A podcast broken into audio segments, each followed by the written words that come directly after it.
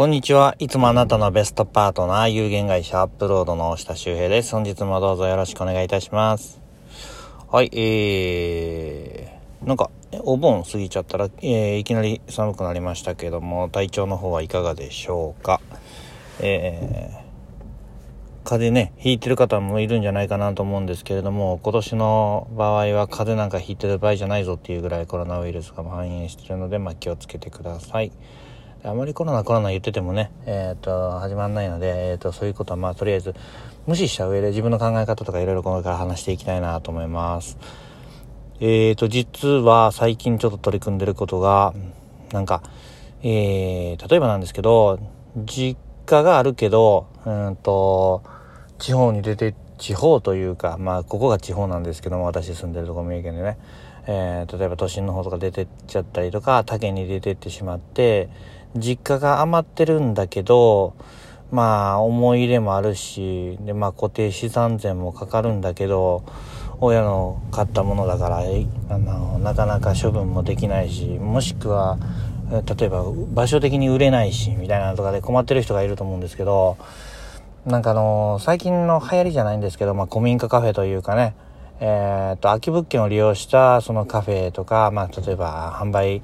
の、えー、テナントっていうものをなんかやってるところとか結構あるなと思って。ただえそれそういうのっておしゃれですごくいいなって思うんですけどいや実際すごくお金かかるんじゃないかなって思って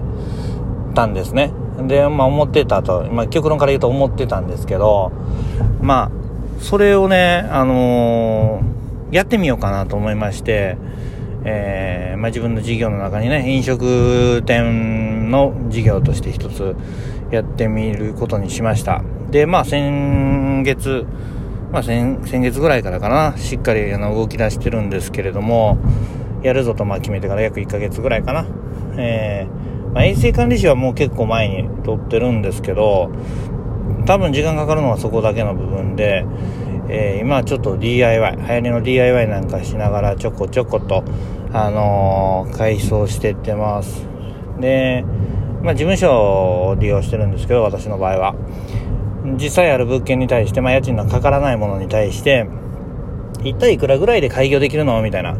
ところを、えーと、まあ、一回実験した上で、いいものができればね、えー、これをまあ一つのパッケージングとして、えー、そういうので困ってる方が見えたら、えー、ご提供していきたいなって思ってるんですけれども、あの意外に、意外になんですけど、お金はかからないです。ただ、その、気持ちがないとなかなかできないかなっていう部分を痛感しますね。うん。ただずっと寝かしておくだけだったらあれなので、うん、古民家のカフェしました。だからその地元で、例えばなんですけど、えー、私が住んでるとこは三重県なのですが、えー、名古屋に出て行っちゃってるので、ここでカフェの、えー、形を作りました。一人アルバイト、店長を決めて、え働いてもらいます。私は、え、名古屋に戻って仕事するけど、みたいな感じで、やるのも面白いのかなっていう。まあ、ただお金の部分なんでカメラつけるとか、まあそういう経営のその、ね、あのー、お金の管理の仕方っていうのは本当に大事になってくると思うんですけども、最近ではね、えっ、ー、と、遠方にいる、えっ、ー、と、先日ニュースになってたんですけど、障害者の方が、えー、まあ、この 5G の時代を利用して、遠隔で、え東京のレストランを経営して接客までしちゃうっていう、えそういう時代になってきているので、まあ、できないことはないのかなっていうふうに思ってます。ただそれに予算がかかるようで、例えば補助金とか助成金とか必要になってくるのであれば、また労力とか時間とかもかかるので、大変かなと思いますので、まあ、そこの辺が実際いくらでできるのっていうのを、まだ今実際、えっ、ー、と、オープンまで、えー、準備段階なんですけど、一応9月の5日ぐらいオープンしようかななんて思ってます。で、それに向けての準備してるんですけれども、あとは、まあ、お金どんだけかかるんだろうって、結構ね、やっぱそのお金、お金って言うんですけど、お金ってすごく大事なものなんで、うん、あの、むちゃくちゃあってもね、困ります。困ることはないのか、むちゃくちゃあっても、あの、使い道に迷っちゃう部分もあるのかもしれないですけど、まあ、我々ね、お金全然ない人間としてはね、あの、少しのお金で、うん、うまいこと資産を運用してであのがっぽり稼ぎたいっていう漠然とした明確なあの目標であ漠然とした目標ではなくえー、将来こういうふうな、えーと、お金が入ってくる仕組みを作っておきたいなっていう、まあ、一つのなんか、あの、手段としてねこういう古民家のカフェ利用とか空き店舗の、えー、